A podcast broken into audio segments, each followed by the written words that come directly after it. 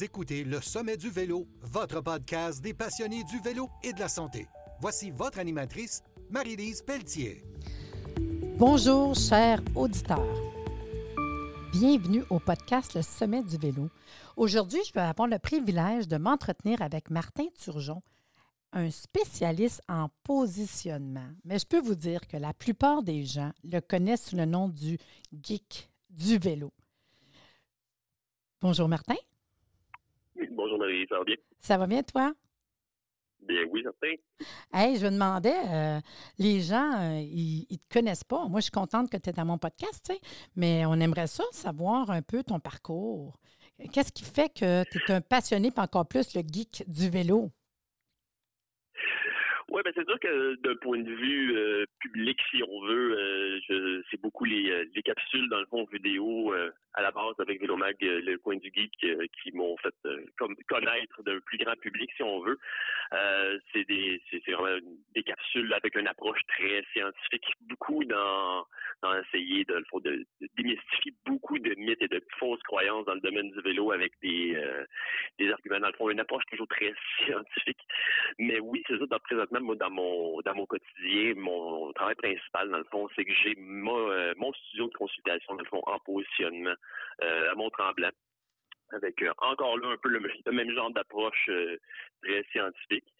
mais si on revient un peu à mon, mon cheminement, ben ça fait déjà bon pour, pour, me pour pas me rajeunir, ça me fait déjà presque, au-dessus de 20 ans que je suis dans le domaine du vélo, que j'ai commencé, c'était supposé dans le fond être juste un un emploi d'été alors que je m'en allais vers l'ingénierie qui a, qui a, qui a, fini par, euh, par déboucher euh, une passion qui, qui, a, qui a continué de grandir. J'ai passé à travers euh, plusieurs postes différentes, différentes choses, mais c'est là que j'y suis aujourd'hui, toujours avec un, un aspect, dans le fond, un œil toujours très technique sur la chose. Oui, mais euh, tu sais, ça me fait penser, parce que tu me parles d'ingénierie, en quelque part, le travail que tu fais, ça prend quand même une petite tête euh, d'ingénieur, tu sais.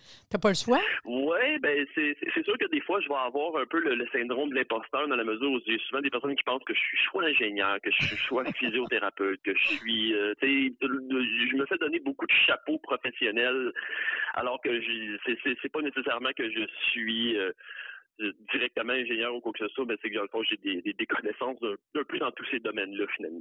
OK. Puis tu sais, toi, tu parles beaucoup côté technique du vélo. Euh, tu vas te nommer, mettons, comme euh, spécialiste en positionnement.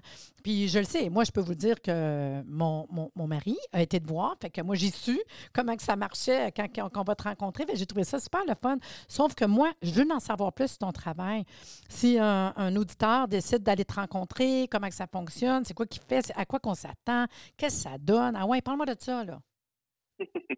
Ben, le processus de régulier, ça va être justement environ deux heures, puis ça va être vraiment de, je dis toujours, c'est d'adapter le vélo euh, au corps et à l'esprit finalement.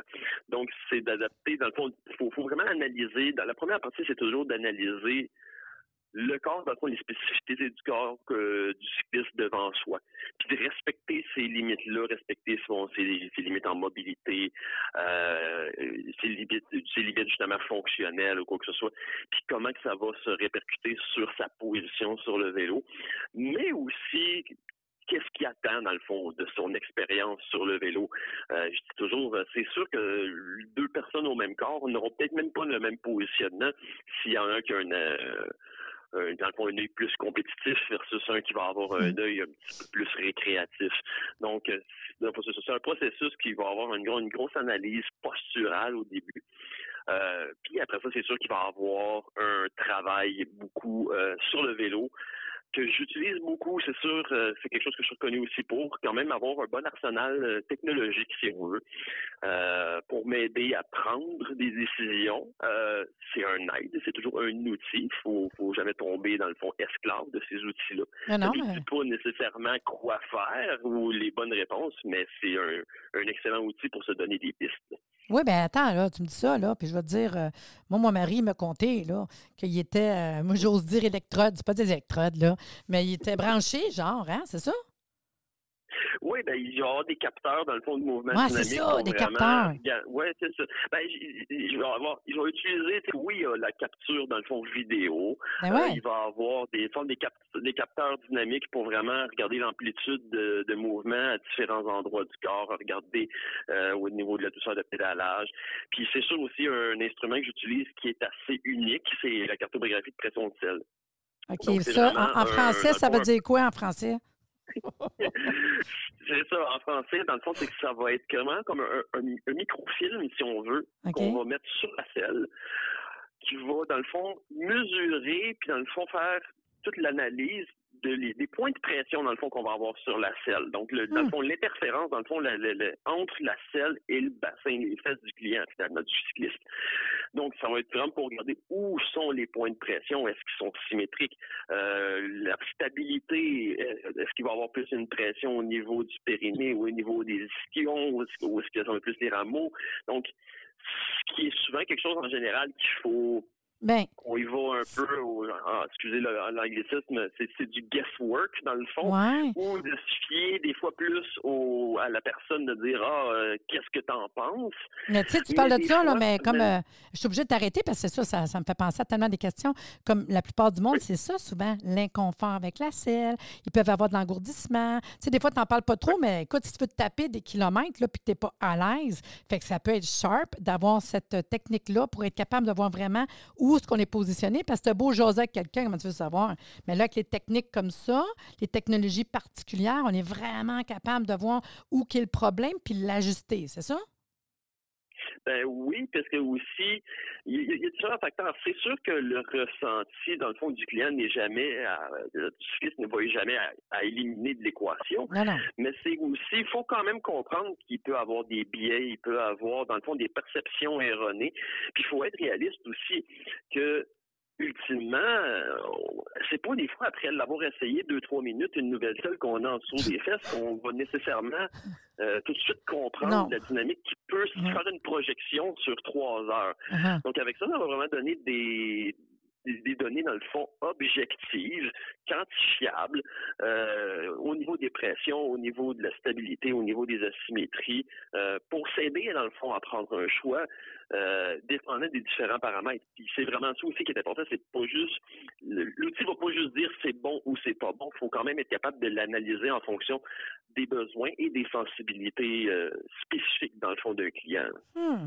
Puis la plupart du monde qui viennent te consulter, j'imagine, moi je pense à ça, là, mettons, ça serait pour j'ai des douleurs? Euh, ça serait-tu euh, je veux être plus performant? Ça serait mon vélo, il est ajusté à moi? Ça serait pas mal ça, mettons? je dis toujours un peu à la blague que j'ai Ouais. plus de clients qui font de l'arthrose que des clients qui font de la course. Euh, j'ai- vraiment de tout, de, de- de tout type dans le fond de, Ah ouais. de cyclistes qui viennent me voir. Mais c'est sûr que oui, c'est des gens plus qui vont avoir des douleurs, Ah ouais, qui vont je avoir justement des inconforts, Ouais. qui veulent pouvoir. euh, c'est- pas nécessairement parce que quand on regarde le niveau performance, euh, on va plus y aller justement en optimisation de l'aérodynamisme, Ouais. ou que ce soit. Euh, donc oui, il y a ça, mais le principal, principal, c'est vraiment toujours des douleurs, des inconforts, des blessures euh, qui empêchent, dans le fond, si quelqu'un veut pouvoir faire plus de vélo, pouvoir l'apprécier plus, mais qui est restreint par tous ces, douleurs et ces tracas-là, finalement. Puis normalement, le monde qui vont te voir, est-ce qu'on s'attend à emmener notre vélo? Est-ce qu'on s'attend que tu nous fasses pédaler ou on fait juste s'installer? On s'attend à quoi pour le deux heures? Est-ce qu'on va faire quelque chose? Faut-tu être prête à avoir chaud? Ben, sur le deux heures, comme je dis, on pédale pas pendant deux heures parce que je vais avoir une bonne partie au départ. De un, on va quand même discuter beaucoup parce OK. que faut, je dis toujours que la réponse est dans le cycliste et moi, il faut que je la trouve, donc ça me prend de l'information. Donc, que ce soit en, en discutant avec un peu une entrevue au début, puis avec l'analyse posturale avec des, des, des, des tests biomécaniques ou quoi que ce soit. Mais bon, sur le vélo, oui, c'est toujours de façon dynamique. Vous amenez votre vélo parce Mm. que justement, je veux dupliquer au maximum la dynamique qui va se passer sur votre vélo à l'extérieur. Mm. Donc, c'est sûr, c'est sur le vélo et c'est dynamique. Toutes les mesures sont prises de façon dynamique. Parce qu'il y a beaucoup aussi, il y, a, il y en a certains spécialistes qui vont utiliser des mesures comme plus statiques, c'est-à-dire, bon, on arrête de pédaler, on prend un angle au niveau du Ouais, genou, c'est ça. mais c'est ça le problème, puis c'est là aussi que les technologies vont beaucoup aider, c'est qu'on se rend compte qu'il y a une grosse différence entre ce qui se passe en compétent. L'angle qu'on peut mesurer quand on est arrêté, c'est vraiment pas le même qu'on va mesurer de façon dynamique.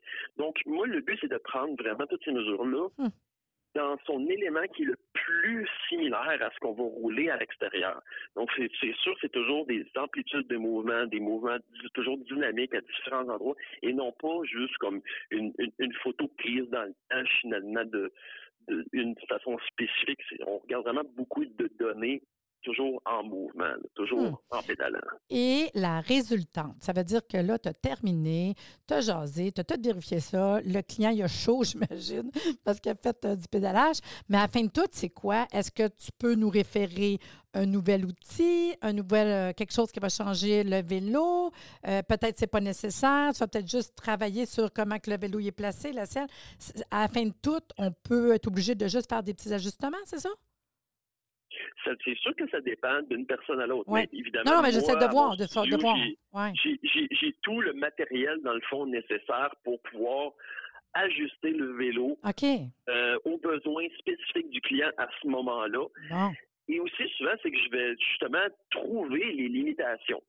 Après ça, si la personne décide d'elle-même, bon, je donne un exemple euh, très fréquent, disons, euh, une limitation au niveau des ischio-jambiers, euh, moins de mobilité, qui entraîne une instabilité du bassin. Bon, si cette personne-là veut par la suite, bon, au moins, elle, part avec l'information qu'on a identifié sa limitation.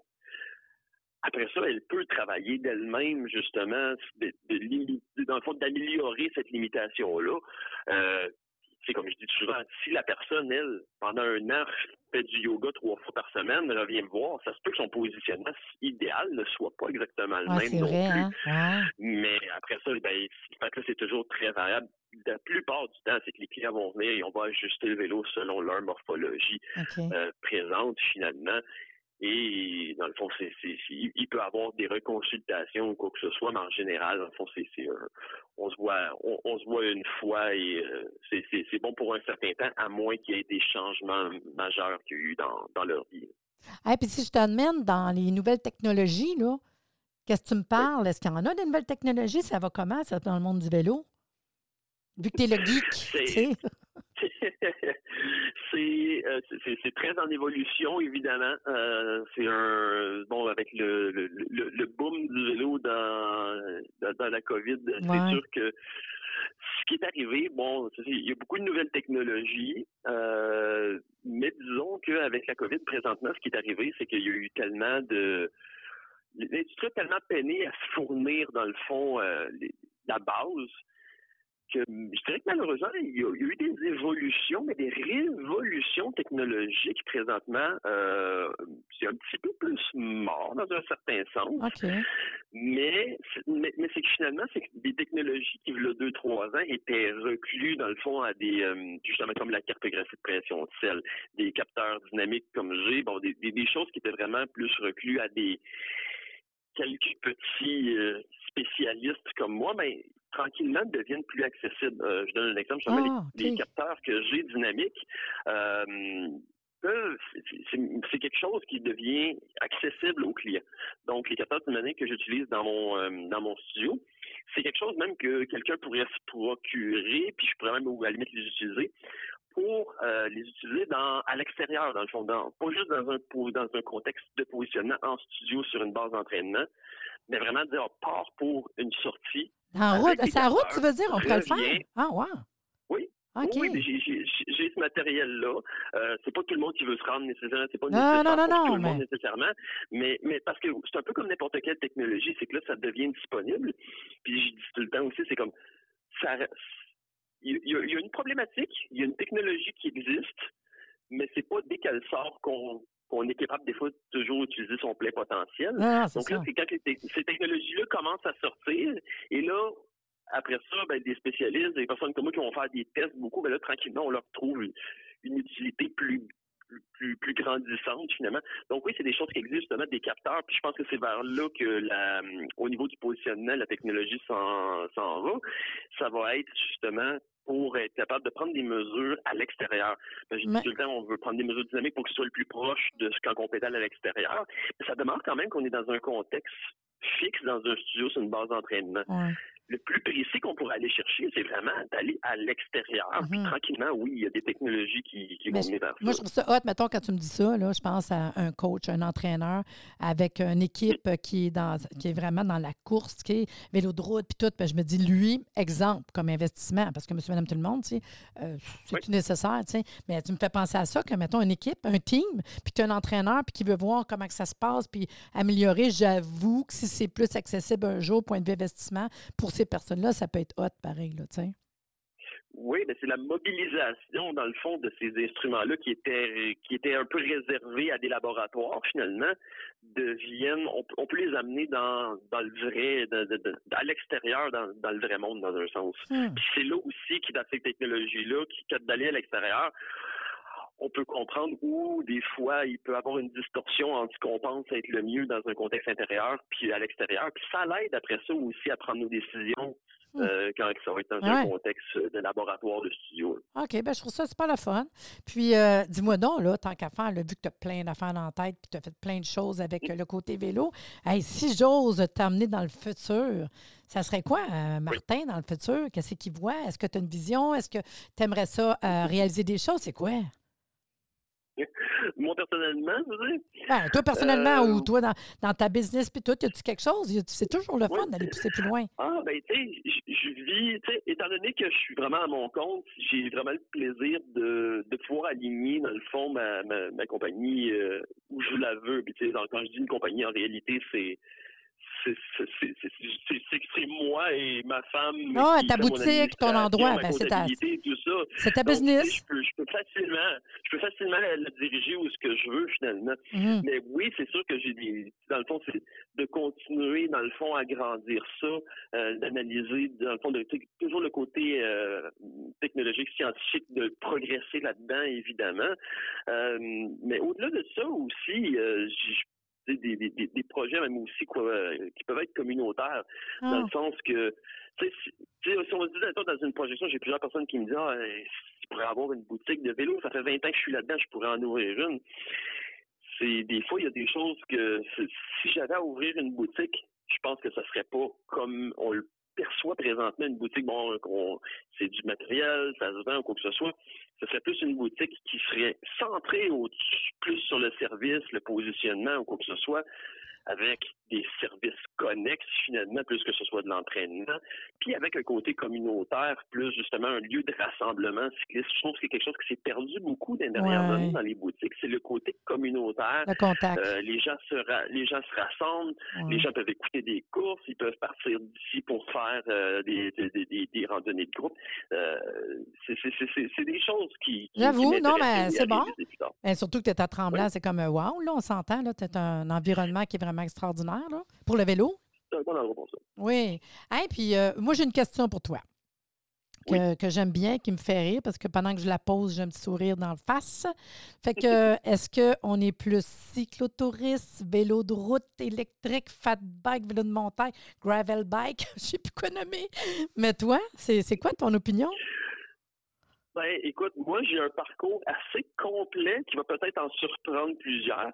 À la base, mon, mon cheminement cycliste commence beaucoup plus avec, ce- pour ceux qui, pour les plus jeunes, le free ride, qui est à dire, c'est vraiment avant plus des, des- les sauts, un peu comme le BMX, là, finalement. Oh, oui, je me souviens, le, je me souviens. le côté beaucoup plus casse-cou, de faire justement, de faire des manœuvres, des sauts, du, du freeride, du trial. C'est ce que je faisais avant, vraiment plus le côté. euh, Ah, ouais. Un petit donc, côté casse-gueule. Oui, je, suis parti de là à la base. Euh, donc, le, le, le, le, le- le côté sport extrême de la chose. Euh, ça m'a à travailler dans les boutiques. Bon, euh, j'ai transitionné avec des gens qui voulaient plus faire le vélo de montagne. Donc, ma première discipline, si on veut, qui était plus justement de d'endurance, finalement, dans le, dans le cyclisme, c'était plus le vélo de montagne. Quand même, ouais. Euh, j'ai couru en vélo de montagne. Euh, j'ai d'ailleurs j'ai demandé la, la, main de ma femme en mariage sur un podium euh, dans une dans une course de vélo de montagne. C'est trop mignon. C'est beau. j'ai eu ça. Puis, je veux dire, justement, un peu pour faire un, parallèle entre mon, mon, mon cheminement. À la base, je faisais du vélo de montagne parce que à cette époque-là, qui est plus le début des années 2000 ou quoi que ce soit, je trouvais que les cyclistes de route étaient avaient une, culture très euh, très hautaine, euh, très, euh, très, Ça c'est parti ça, c'est plus de même encore?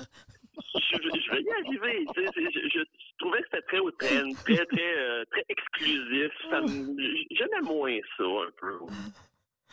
Puis, à travers tout ça, ben, tu sais, bon, je m'entraînais en, cross-country ou quoi que ce soit, donc je me rendais compte quand même aussi que le vélo de route est un excellent outil d'entraînement pour les courses de vélo de montagne, ben d'un côté endurance, structuration de l'entraînement. Donc, je me suis mis à faire du vélo de route pour le vélo de montagne. Puis, à la force des choses, ben, je, me suis mis à tomber plus en amour avec le vélo de route dans cette période-là de ma vie-là. donc, j'ai transitionné en étant un, cycliste de route. Ah. Donc, j'ai passé à ça. Puis, euh, ironiquement, même aujourd'hui, j'ai eu une période pendant comme cycliste de route, justement, que là, je trouvais presque, bon, on est, on est, autant qu'en vélo de montagne avant, je trouvais que c'est comme, ah, c'est très restreint. Je trouvais que les, être un cycliste de route, on devait rentrer dans des, dans une catégorie très, très restreinte. Il faut utiliser telle sorte de vêtements. Il y a un code d'éthique que j'aimais moins. Ouais bien transitionné comme cycliste de route, je trouve que c'est le vélo de montagne maintenant qui est pratiquement plus élitiste. C'est comme ah, si on s'en va en vélo de montagne puis qu'on a des, faut il y a une tenue, euh, une mode qu'il faut un peu respecter. Ouais, ouais, c'est rendu de même. Oui, c'est pas vrai. Oui, c'est ça. Puis euh, le côté plus élitiste et, passé à, ce que je faisais avant, je trouvais. Donc, puis là, maintenant, je fais plus même du, je fais plus du vélo de route. maintenant, je fais plus de gravel bike, même parce que euh, c'est plus le côté de. C'est comme du vélo de route finalement, mais avec moins de voitures tout autour de nous. Donc, c'est. J'ai passé à travers tous les. Euh, un peu tous les, les, les, disciplines. J'ai les ai tous appréciés. Euh, les encore. Euh, fait que même s'il y a des disciplines que je pratique moins aujourd'hui, je peux vraiment comprendre toutes les mais c'est ça, j'allais dire. Tu as quand même l'expérience. Fait vu que tu as l'expérience, tu peux comprendre quand quelqu'un te parle d'une problématique. Je trouve ça le fun pareil. Ben absolument. C'est ça aussi. Puis c'est de ne pas tomber dans les biais parce que dans ce que je fais, justement, c'est ce qu'il faut faire attention. Euh, si on est trop impliqué dans une sorte de, de, discipline ou qu'on est focusé sur un endroit, un très spécifique, si on peut facilement développer des biais sur ce qu'on pense être les besoins des autres. Hmm. Donc, pour moi, oui, c'est un, quelque chose qui est important, dans le fond, dans, le parcours, d'avoir cette diversité-là, finalement. Hey, puis tant qu'à faire, tu roules sur quoi, toi? C'est quelle sorte de vélo que tu as? Ah, présentement, j'ai un Parley RZ7 qui est un vélo de route, euh, route aéro. Donc, euh, je pense que c'est bon côté geek euh, d'avoir un vélo aéro va surprendre personne, je crois. Non, pas vraiment. Ah, c'est cool. Puis, euh, dans le fond, aujourd'hui, ben, il faut savoir que, Martin, tu vas être là au Sommet du vélo. Tu vas nous offrir une conférence. Mais parle-moi un peu du sujet de ta conférence. Qu'est-ce que les gens euh, vont s'attendre de t'écouter pendant 45 minutes et surtout venir te rencontrer? Là? Ça va être quoi, tu nous jases, là? Ben, ça va être principalement sur le positionnement. Je vais parler un peu des, de, l'évolution finalement du, euh, du positionnement, d'où ce que ça part finalement, toutes ces règles-là, puis euh, où ce que les technologies, justement, qu'est-ce qui, comment les technologies ont un peu révolutionné le domaine, nous ont appris, nous ont fait sortir beaucoup plus de connaissances, euh, où ce que c'est rendu aujourd'hui, où ce que ça s'en va demain, euh, mais aussi, pour ceux qui me connaissent, évidemment, on pourra pas passer à côté d'essayer de, démystifier plusieurs fausses croyances, parce que oui, dans le positionnement, il y a encore beaucoup, beaucoup de, vieilles règles, euh, souvent euh, très peu fondées, qui continuent à perdurer, puis qu'on va en même temps aussi un peu débusquer à travers tout ça des, des, croyances très répandues qui s'avèrent être beaucoup moins valables, beaucoup moins valides que, beaucoup plus beaucoup beaucoup le croient. Ah, ben c'est cool parce que c'est vrai, il y a les croyances. Puis avec l'accessibilité, les médias sociaux, euh, tout ce qu'on peut entendre parler, tout ce qu'on voit, des fois, il ne faut pas prendre ça pour du cash, en fait. Là. Puis eh ben, toi, tu es le spécialiste. Fait que moi, je suis super contente. Hey, je vais te dire, euh, c'était super intéressant. Je m'attendais que, que tu étais pour me jaser ça pas mal. Puis je vais te dire merci beaucoup, Martin, d'être venu avec nous à l'émission. Ça fait plaisir. Bon, ben, puis je, vous, je te vois là. Je te vois au sommet du vélo.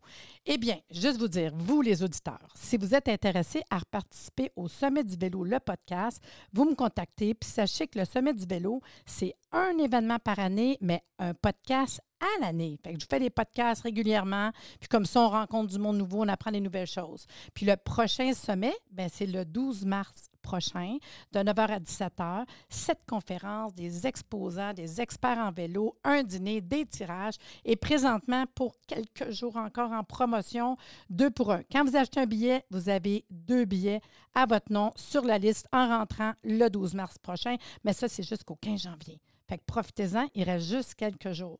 Puis si vous voulez plus d'informations, vous allez sur le site www.arrsanté, ou euh, Sommet du vélo sur Facebook et Instagram. Là. Puis je vous dis sur ce, à bientôt. Merci de nous avoir écoutés. Soyez des nôtres au prochain podcast pour des informations pertinentes sur le vélo et une entrevue avec un invité différent qui saura vous plaire. Si vous aimez ce podcast, abonnez-vous pour être informé et partagez en grand nombre. Le sommet du vélo, l'endroit où se rejoignent les cyclistes et la santé.